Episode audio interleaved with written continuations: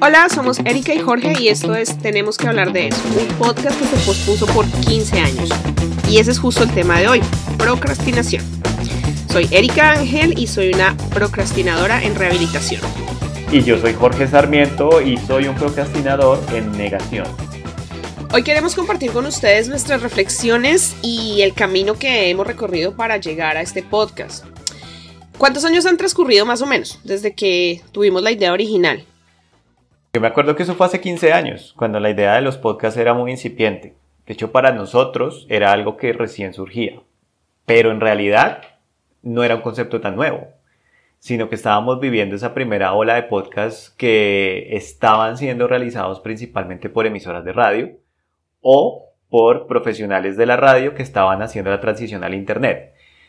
Em, y ellos querían transmitir sus programas por Internet, que también se estaba haciendo popular como una forma de hacer radio independiente.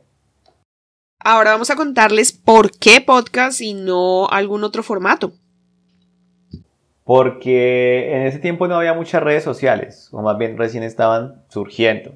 Tampoco había mucho ancho de banda para hacer video y pues todo lo que pudiéramos reproducir tenía que ser de un tamaño bastante liviano. Estamos hablando de 2007. Teníamos Facebook, YouTube y Twitter en sus primeros años y aún así todavía eh, lo que se compartía ahí eran fragmentos de contenido muy cortos comparado con todo lo que se consigue hoy en día. La otra es que todavía la radio seguía siendo un referente muy fuerte en cuanto a generación de contenido, eh, sobre todo para aquellas personas que veníamos del mundo analógico al digital. Bueno, y porque nosotros desde chiquitos siempre hemos tenido como una opinión sobre absolutamente todas las cosas. Nos encanta discutir sobre temas de actualidad, sobre la noticia del día, nuestras vidas, nuestros infortunios. Y como nunca nos quedamos sin tema, pensamos que sería chévere compartir esas conversaciones con, con el mundo y a su vez que la gente se siente identificada y nos comente.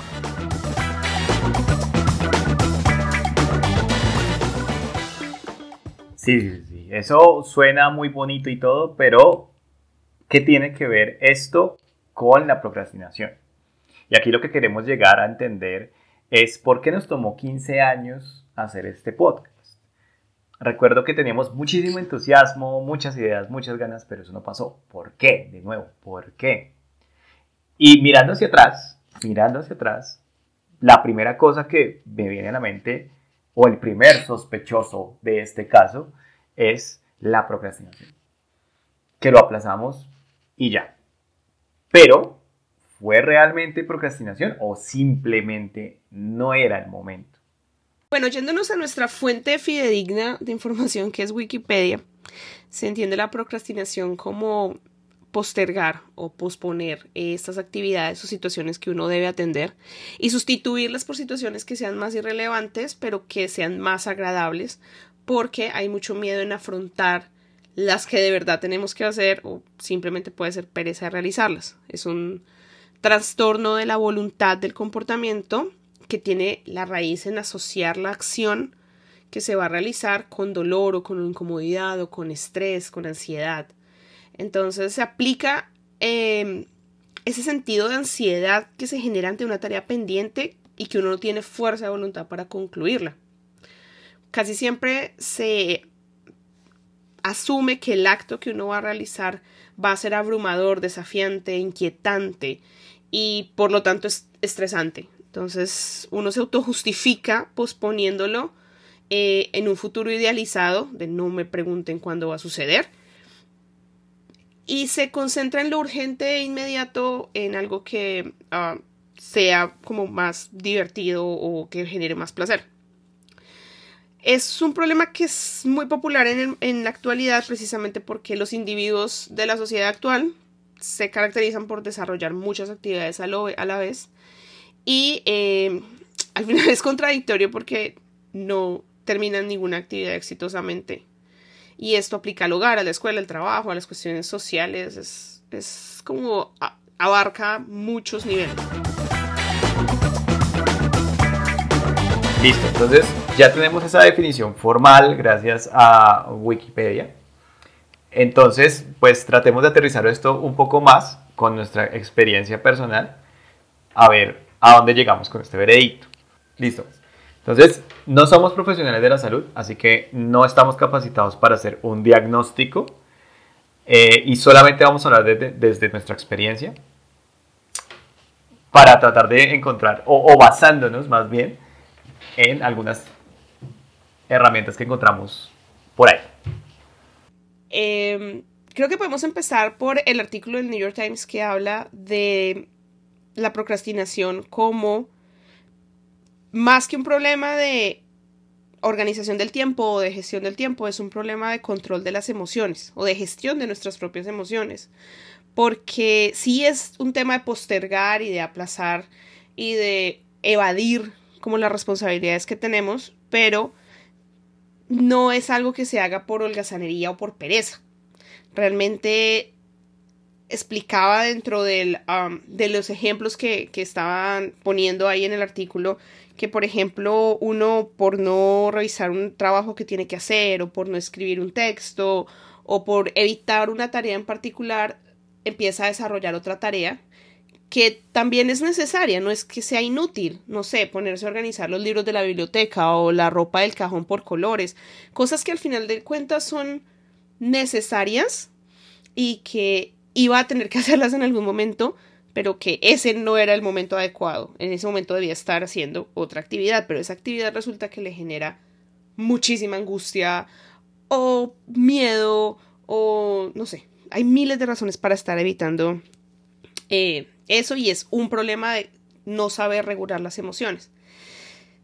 Y también el artículo hablaba de otra cosa que me parece súper interesante y es esta urgencia inmediata de administrar esos estados de ánimo negativos. O sea, no, uno no quiere hacer la tarea, uno quiere no sentirse miserable por no estarla haciendo. Entonces uno no, yo, que escribo y quiero escribir una novela o quiero escribir un blog o quiero hacer cualquier cosa y me pongo en esta situación en la que me genera mucha angustia no estar inspirada, entonces lo que hago es irme a lavar la losa. La losa tenía que lavarse, de todas formas. La ropa tenía que lavarse, la cama tenía que hacerse, no sé, cualquier ejemplo que le ponga. Pero la novela también, y el texto también. Solo que esta inmediatez y esta recompensa de, uy, qué bonito se ve todo limpio, em, es más grande y más fuerte que la recompensa a largo plazo de terminar la tarea que estoy evadiendo.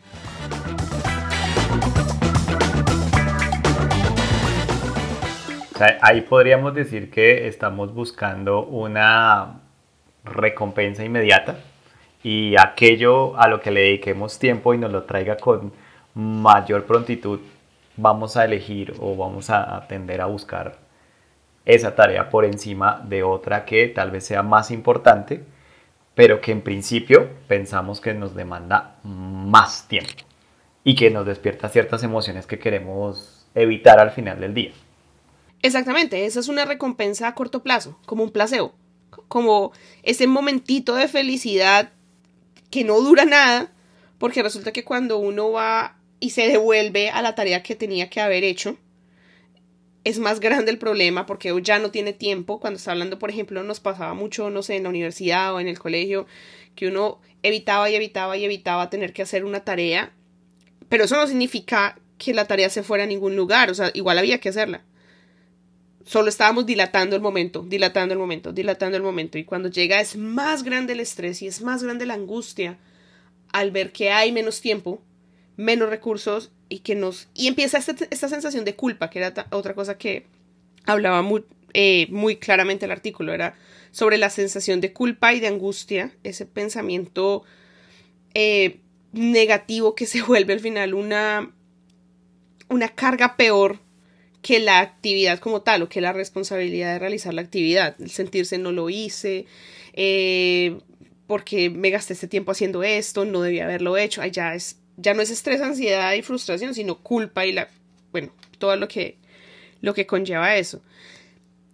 A mí me pasó que eh, leyendo el artículo, mm, como le digo, me sentí muy identificada porque he estado procrastinando por mucho tiempo el tema de la escritura y me gustó que habló de dos formas en las que uno puede ver ese, esa, esas razones por las que procrastina. Y una es que puede ser por mero aburrimiento, o sea, qué pereza hacer esa hoja de Excel, qué pereza entregar ese trabajo, qué pereza resumir ese libro, no sé, cualquier cosa. O puede ser una reacción de miedo al fracaso. Y me pasaba, me pasaba mucho. Yo decía, me voy a, empezar, me voy a poner a escribir la novela. Y si no les gusta, todo ya está escrito, todas las historias están contadas. ¿Qué, qué, tengo yo de especial? Pues que va a ser nuevo para la gente. Eh, ¿Qué van a pensar? ¿Y qué pasa si sale mal? Todas esas sensaciones eh, que son asuntos de autoestima, de inseguridad, de miedo a, a equivocarse, em, al final del día son las que lo obligan y lo presionan a uno a involucrarse en otras cosas.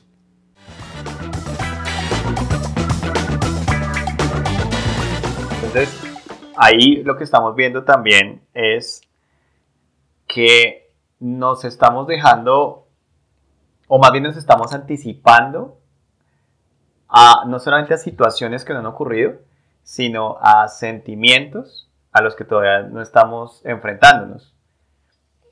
Es un miedo al fracaso o a sentir la frustración de algo que todavía no hemos hecho. Por lo tanto, no nos hemos estrellado, o sea, no, hemos visto el resultado. O sea, puede que sea exitoso y encontremos como la recompensa o la gratificación. O puede que fracasemos y nos encontremos con un sentimiento de frustración. Pero el simple hecho de, de anticipar ese sentimiento, sobre todo el negativo, nos lleva a tratar de evitarlo y por evitarlo también no hacer esa tarea.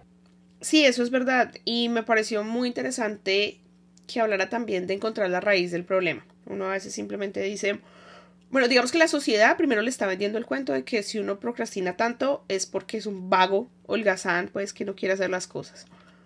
Em, como procrastinar, de hecho es una palabra complicada de pronunciar Simplemente le dicen usted no hace las cosas porque no quiere, porque es perezoso, porque es holgazán, porque no es capaz, bla, bla, bla. Y empieza el tema otra vez de la autoestima y de la culpa y de la frustración. Pero encontrar la raíz y decir, mira, no es culpa de que no sepas organizar tu tiempo, sino que no sabes regular tus emociones, es muy importante y muy positivo. Y en mi experiencia personal me ayudó muchísimo, por ejemplo, empezar terapia con la psicóloga en diciembre cuando yo dije, bueno, quiero hacer muchas cosas, tengo muchas ideas positivas, quería dar clases de inglés, quería dar clases de español, quería cambiar de trabajo, quería hacer el podcast, quería escribir la novela, quería escribir un blog. Tenía muchísimas ideas, nunca concretaba nada, caballo de primer carrera, como dice mi mamá. Y eh, cuando ya dije, bueno, esto yo necesito ayuda, necesito encontrar un camino en el que pueda con hacer algo, o sea, concretar algo, terminar algo, empezar una tarea y terminarla. Apareció la psicóloga en ese momento y ella fue la primera persona que me habló de eso, porque obviamente, doctora, mire, mi problema es que no sé organizar mi tiempo, necesito que usted me ayude a organizar mi tiempo. ¿Desde dónde empezó la psicóloga? Desde mis emociones. Entonces, hablar de mi familia, hablar de mis sentimientos, hablar de tantas cosas, y empezó a indagar y indagar y indagar, y me dijo, bueno, usted lo que tiene que trabajar es en manejar todas esas emociones. ¿Qué le está produciendo angustia? ¿Qué le está produciendo frustración? ¿Qué le produce tristeza? ¿Qué le produce alegría? y he llegado a un punto en el que, mírenos, eh, estamos desarrollando la, la idea del podcast por fin y todo, porque, y no porque tenga más tiempo, ni porque sea más organizada con mi tiempo, sino porque entendí que mi problema era de estar evadiendo tantísimas cosas y supliéndolas con otras cosas que se me hacían más chéveres o más emocionantes a corto plazo que eh, me daban esta, esta recompensa eh, chiquita pero ya inmediata esta inmediatez. Eh, yo soy una persona muy impaciente que me ando spoileando todas las series y libros y todo. O sea, yo empiezo un libro y voy mirándole las, hojas finales. Y empiezo una serie en Netflix y voy mirando el último capítulo.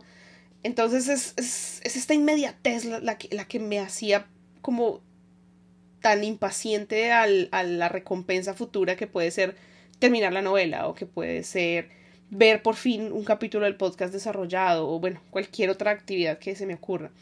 Entonces, es muy bonito cuando uno empieza a ver estos temas que son del dominio público y dice, sí, mire, me pasa, soy un ejemplo de eso.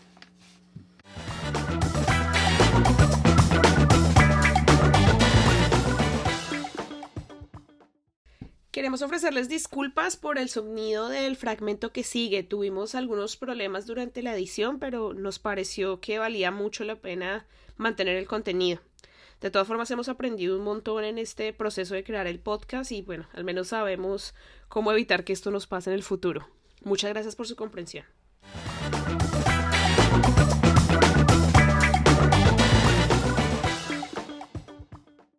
Bien, entonces yo por mi lado encontré un artículo eh, que es de la revista de administración del MIT, de un autor que se llama Jordan Birbaum, que es un psicólogo industrial y organizacional que se enfoca en la economía del comportamiento y bueno, eh, hace consultorías con respecto a, a digamos, comportamiento organizacional basado en, en, la ciencia, o así es como, como se describe.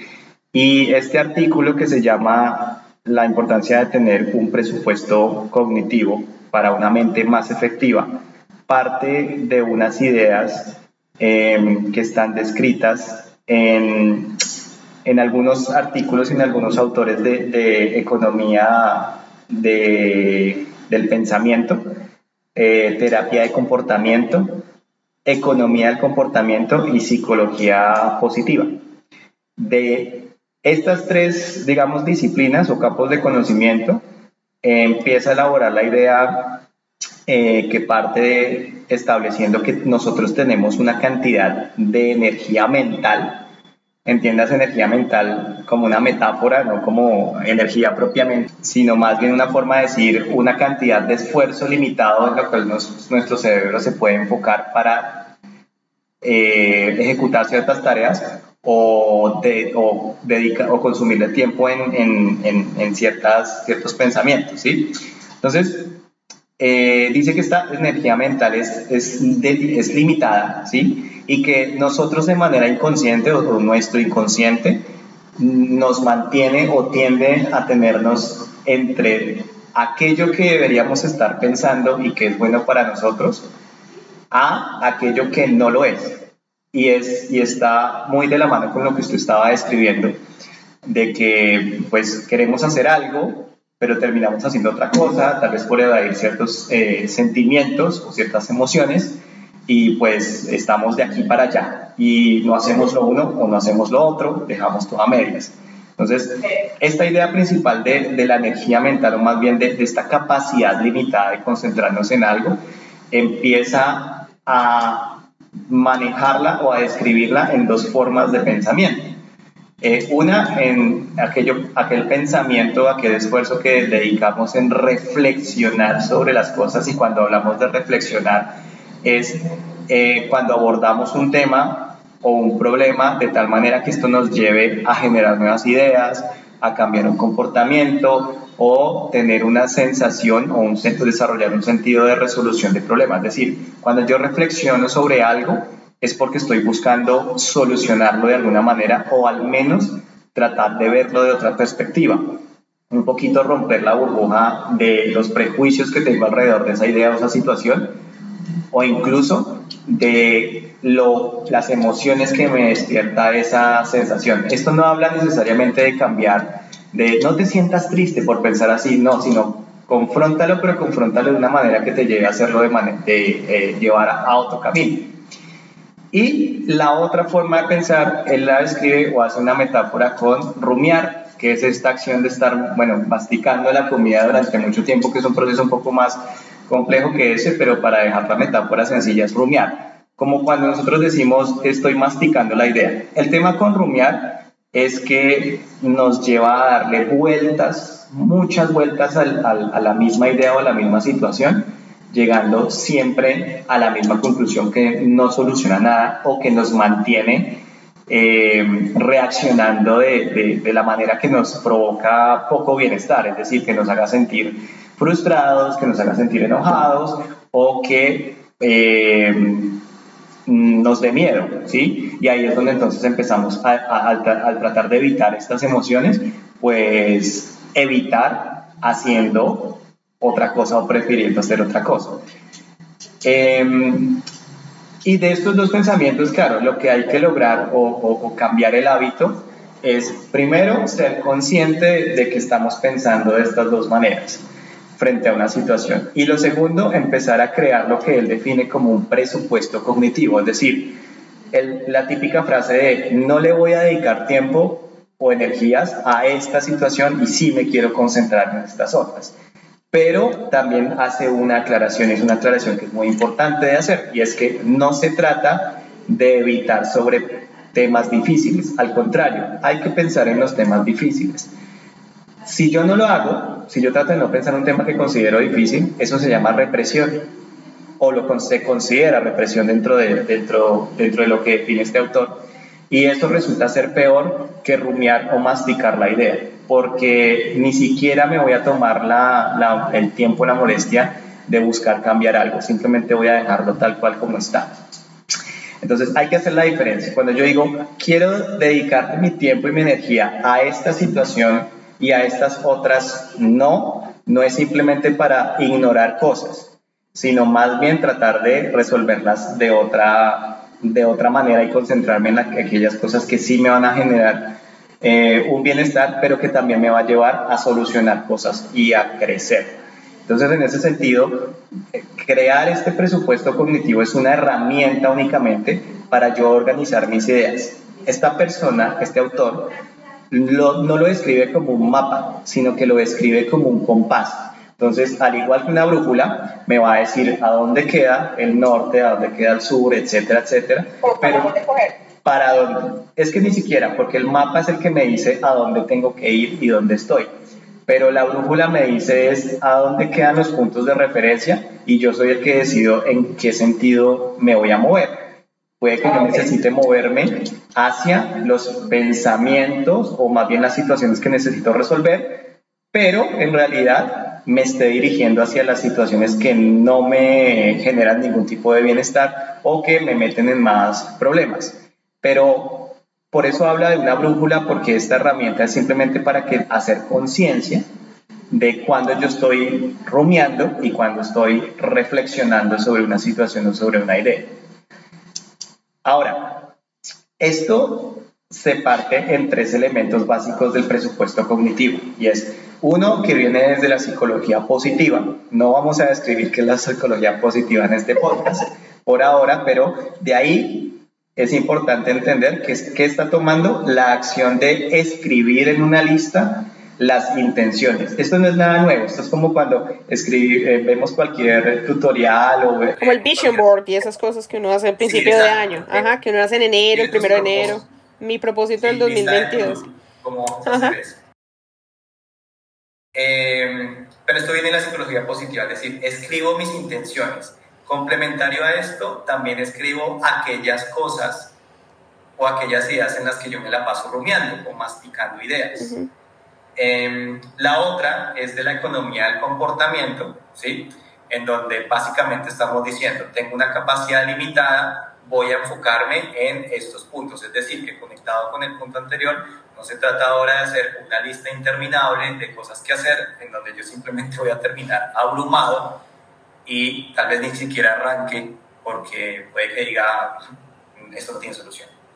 Y por último está algo que se llama la terapia de comportamiento cognitivo, que busca a través de esto una reestructuración cognitiva. Básicamente, y, esto estamos sobresimplificando en este momento, mm, se enfoca en esta premisa de, vale, yo hay ciertas situaciones que no puedo cambiar que sucedan, o sentimientos que no voy a cambiar, sentimientos o emociones que no voy a cambiar, siempre van a estar ahí, pero lo que sí voy a cambiar es la forma como reacciono em, frente a estas emociones, ¿sí? Eh, o cómo las canalizo. Entonces, de estos tres puntos se alimenta el ejercicio de hacer el presupuesto cognitivo. Y aquí También es importante entonces el presupuesto cognitivo hacer un presupuesto para temas personales y un presupuesto para temas laborales porque no son las mismas necesidades y cada uno va, puede ir en una dirección diferente y hay que encontrar balance entre las dos. Em, ¿Qué más de esto? Pues hay que aclarar que es una herramienta únicamente, entonces no, es, no se trata que se tenga que seguir al pie de la letra que funcione para todas las personas en la misma eh, escala. no, es, no es una verdad absoluta, pero es una herramienta. Exacto, algunas personas tienen situaciones o problemas en donde van a tener que arrancar de cosas mucho más eh, básicas y para otras personas puede que les ayude a cierto crecimiento o, acelerar o, o, perfeccionar algunas habilidades y que no es una cosa que se hace de la noche a la mañana, es decir, cada uno va a su ritmo y cada uno tiene su propio presupuesto. Em, al igual que hacer ejercicio o meterse al gimnasio, uno no puede esperar en pocas semanas ganar todo el, todos los resultados que no ha conseguido en, en años. Em, entonces, en términos sencillos es hacer una lista y esta lista es cosas a meditar o cosas para reflexionar. Y la otra lista son cosas que me roban la atención. Entonces, un ejemplo de cosas a, reflexionar es, por ejemplo, hey, em, ¿cómo puedo hacer para que en mi trabajo sea más eficiente, si lo vemos desde la perspectiva de trabajo? ¿O cómo puedo hacer para que ya no tenga que salir tan tarde de mi trabajo? O para conseguir ese ascenso, ¿no? Temas, temas, temas laborales, en temas personales va desde, por ejemplo, relaciones interpersonales, ¿sí? Eh, otra dimensión podría ser cómo mejoró temas de inseguridad, cómo construyó nuevas conexiones, cómo puedo, digamos, dejar de sentir ciertas eh, sensaciones de que me faltan el respeto o sentirme, digamos, inferior a las demás personas, o incluso cómo mejorar las relaciones afectivas con, con ciertas personas en particular, puede ser con toda mi familia o con un amigo, etcétera, etcétera, o cómo puedo dejar cierto mal hábito o, al contrario, cómo puedo tomar... Agarrar cierto buen hábito. Empezar. Ajá. Entonces, estas son, digamos, ejemplos de una lista de cosas a reflexionar. Y miren, por ejemplo, que no son acciones concretas. O sea, yo no estoy haciendo un to-do list, una lista de hacer con cosas concretas, eh, sino con cosas a pensar. Es decir, ¿qué, ¿qué, quiero obtener? Entonces, si yo escribo que quiero mejorar la relación con mis padres, ese es el tipo de tema que yo debo poner en la lista. Yo todavía no sé cómo las voy a, a, hacer, cómo voy a arreglar esa, esa relación afectiva, pero sí me estoy poniendo en la lista que es algo en lo que yo tengo que dedicarle tiempo a pensar. Y pensar buscando siempre una solución o diferentes formas de hacerlo, o simplemente cambiar la forma como yo reacciono porque pues, son temas difíciles. Aquí recuerden que no, no estamos buscando evitar enfrentarnos a los problemas, sino dar una herramienta para enfrentarlos eh, de una mejor manera. Y ahora, la lista de cosas a, que nos ponen a, a rumiar o a masticar la idea son, por ejemplo, situaciones que nos despiertan ciertas emociones o son eventos que nos despiertan ciertas emociones. Por ejemplo, ¿Qué pasa cuando, porque yo me enojo siempre cuando tal persona habla, ¿sí? Eh, porque me quedo únicamente con esa emoción. Eh, por ejemplo, eh, temas de, de, hey, me siento apenado porque dije esto en tal reunión o en tal em, conferencia, no sé, hablé en público y dije una bobada y me siento culpable y me quedé con la culpa toda la semana y toda la noche pensando en eso, cómo fui tan bruto decir esto eh, es que no me siento valorado por mi jefe, no me siento valorado por las personas de mi familia, o tal persona me faltó al respeto. Eh, son esas cosas, ¿no? Yo, yo me quedé toda la semana pensando en eso y me quedé enfrascado. Si usted siente que se ve enfrascado en una emoción, en una situación, y simplemente recordar eso le revive la emoción, ahí es donde usted puede decir, estoy rumiando sobre esta idea, debo empezar a tratar. Como cuando le dicen a uno, deje de darle vueltas a lo mismo, ya pasó, ya deje de llorar sobre la leche derramada, ya, supérelo, move on, adelante, adelante. Exacto, pero entonces el move on o déjelo, déjelo pasar es una acción. Aquí lo que hay que hacer conciencia es que es una situación que me está generando a mí una emoción negativa. ¿Por qué? Porque yo debería entonces lograr eh, dejar de verla como una idea que estoy masticando y tratar de reflexionar sobre ella.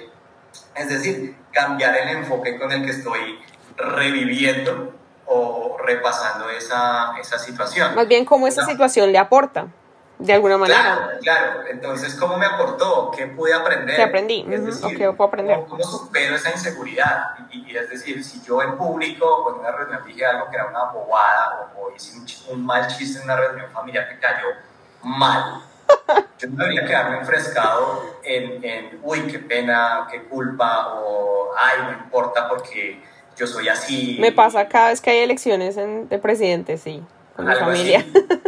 Sí, sino yo debería reflexionar es, es, bueno, cuál es la consecuencia de hacer eso, eh, por qué las demás personas lo tomaron a mal y por qué yo no lo entiendo como algo mal, ¿será que hay algo que no estoy viendo o hay algo que de pronto las otras personas estoy, ¿por qué estoy hiriendo la sensibilidad de las otras personas? ¿Es cosa mía o es cosa de ellos? Ahí yo ya estoy empezando a reflexionar y no me quedo solamente con la sensación o la emoción que me generó esa, esa situación y tal vez la emoción que le genera a los demás. Puede que en esa reflexión me salgan, me, resulten acciones donde yo indague. ¿Por qué no preguntarle a una de las personas que estuvo presente, oiga, mi comentario cayó mal? ¿Por qué? ¿Por qué te cayó mal? Y, entonces eso, abrir un canal de comunicación que antes no se me hubiera ocurrido y tal vez descubrir algo a través de ello que me permita a mí complementar esa visión y entender, tal vez desarrollar la empatía o tal vez incluso no necesariamente es cambiar algo, sino reafirmar mis propias convicciones. Eh, ¿Para qué? Para yo estar luego más tranquilo y que ante una situación de esas ya no me quede con la emoción, sino que me quede tal vez con el aprendizaje. Eh, y ahí tuve un pequeño crecimiento ahí ya tal vez diga, bueno, este chiste, y estoy poniendo solamente un ejemplo, o este comentario no cae bien en este tipo de público o en este tipo de audiencia. Es decir, puede que la idea esté clara, pero no se comunicó bien, puede que eh, sea un tema que se tenga que tocar con cierto tacto, o simplemente yo debería hacer eh, la, la conciencia de que tal vez ya es un tema que no debería yo defender, porque, no sé, hay una nueva eh, un nuevo establecimiento de la idea o que ya está comprobado que esa idea es, no sé, tan excluyente, tal vez cae mal. Como la tierra plana. Como la tierra plana. y Deje de defender la tierra plana. Así es. Em, y de esto trata este artículo. Entonces, nos da es como esta conciencia de, nosotros mm, empezar a ver que cuando nos sentimos abrumados con tantas cosas debemos simplemente, bueno, simplemente no, sino una de las cosas más lógicas que hay que hacer es darle orden a aquello en lo que nosotros nos concentramos y asimismo empezar a trabajar en ello. Y, y aquí entonces, entre estas dos cosas, entre el artículo del New York Times y, y este artículo del MIT, me hago la pregunta nuevamente y es, nos demoramos 15 años en hacer el podcast porque estábamos procrastinando. ¿Qué opinan? Yo creería que no. Concluyendo, ah, de acuerdo a lo que usted investigó, de acuerdo a lo que nos dicen los dos artículos, tal vez nos pasamos mucho tiempo sí pensando la idea y viendo de qué manera íbamos a encontrar el tiempo, encontrar el momento para, para ponernos a trabajar en el podcast pero hubo un montón de cosas también que nos hicieron um, desviarnos de la idea. Siempre estuvimos más pendientes de cumplir un montón de metas personales, sociales que teníamos, estudiar, trabajar, eh, ganar dinero, no sé, resolver un poco de, cosas que teníamos en esa misma lista, sino que empezamos a, pues como a priorizar otras cosas, ¿no? Y llegó el momento, ahorita este es el momento y decir, este camino valió la pena porque también nos enseñó otras habilidades, porque también aprendimos otras cosas, porque es como entender y disfrutar de alguna manera el camino que nos, lo lleva a uno a cumplir ciertas metas y no estancarse solo en sufrirse el por qué no lo hizo.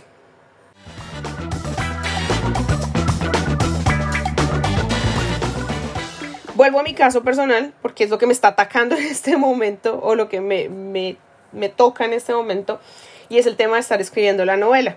Precisamente los mismos 15 años en los que estuve analizando el podcast son 15 años en los que he estado rumiando sobre la idea de escribir una nueva novela. Lo hemos comentado varias veces, estoy juiciosa en, ahorita lo agarré de hábito.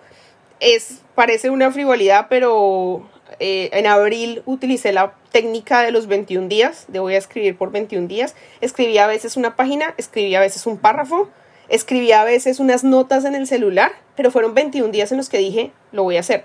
Y después de esos 21 días, de verdad se volvió hábito. De verdad. Y dije, funciona, esa vaina funciona.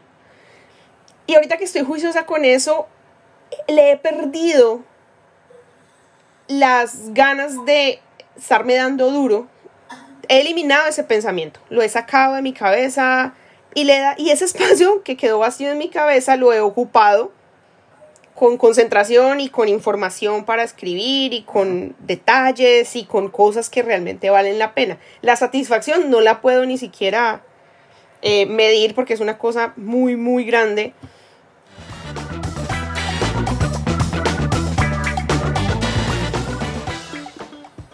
Sí, yo, yo, comparto la, la, la, misma, las mismas reflexiones. De hecho, ahora siento que era el momento de hacerlo porque conservamos el entusiasmo que teníamos en ese momento de hacer el podcast, con la diferencia que ahora incluso nosotros hemos tenido cierto crecimiento como personas y hemos ganado la confianza que tal vez hace unos años no, en ese entonces no teníamos. En estos momentos nosotros sabemos que estamos aprendiendo y pasando por una curva de aprendizaje y este primer episodio tenga muchas cosas por, por corregir. Yo diría, esto no fue procrastinación.